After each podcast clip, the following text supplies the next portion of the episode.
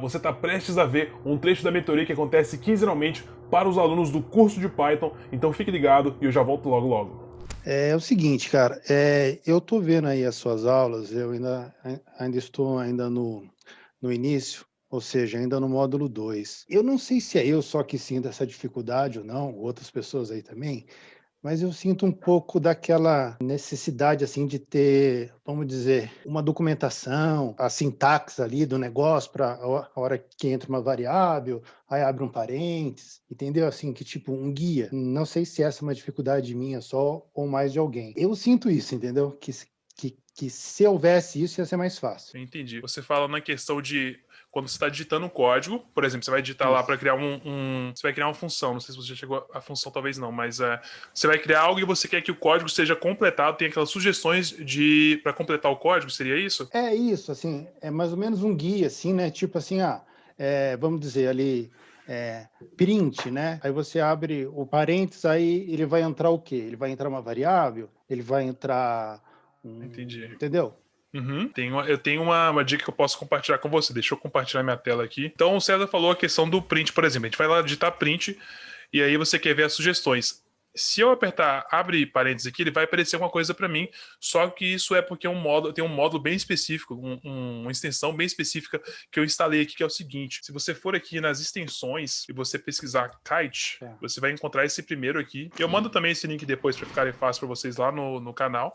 Se você entrar aqui e instalar, eu vou desinstalar e instalar novamente. Se você instalar ele, o que, que esse Kite faz? Ele vai te dar sugestões de autocomplete, ele vai automaticamente completar o seu código para você depois que você instala ele, uh, depois que você instalar ele. E se você quiser, por exemplo, ler a documentação em tempo real ao lado do seu editor, você pode instalar uma aplicação extra, que é a aplicação do Kite. Se vocês entrarem aqui no Google e pesquisar Kite, e você entrar no kite.com, Uh, você pode baixar aqui e se você faz o download dele, igual ele está mostrando aqui mesmo, ele vai te dando essas sugestões uh, quando, enquanto você digita o código, para que você consiga digitar o código mais rápido e para que você tenha essas sugestões para saber, tá, aqui entra uma variável, aqui entra um número, aqui entra uma string.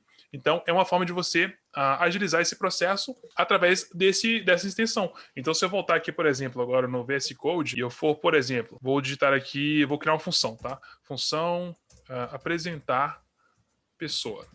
Ela vai receber aqui nome e cidade.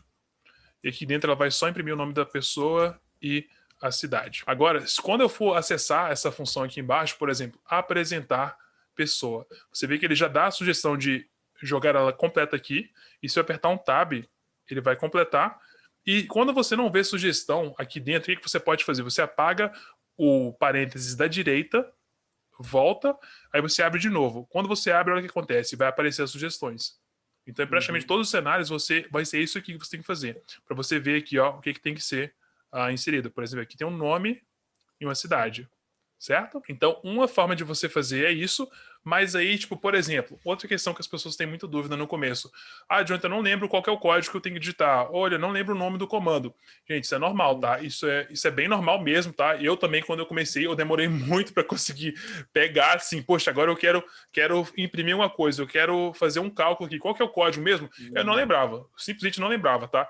Mas tem uma técnica é, é uma técnica até relativa, eu chamo ela de meio bobinha essa técnica, mas é muito eficiente, que é o seguinte, o que, que, eu fazia? Eu colocava tipo uns 10 comentários aqui no código, e em cada comentário eu fazia o seguinte: imprimir algo na tela, tá? Imprimir algo na tela, criar uma lista, depois salvar um arquivo de TXT.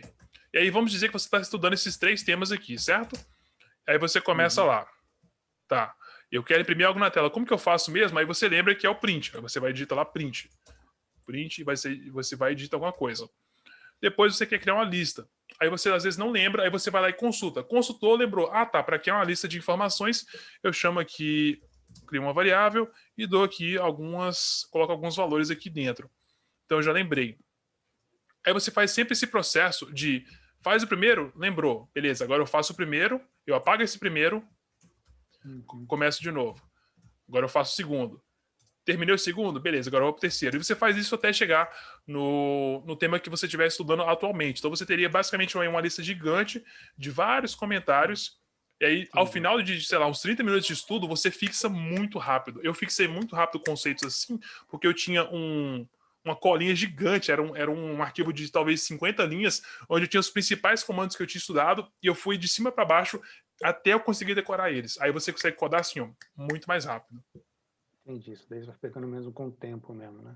É com o tempo, é bem, é bem normal isso aí, tá? Não é, não é nada de. Uh, é realmente normal isso aí. Beleza, obrigado, Jonathan. Tranquilo.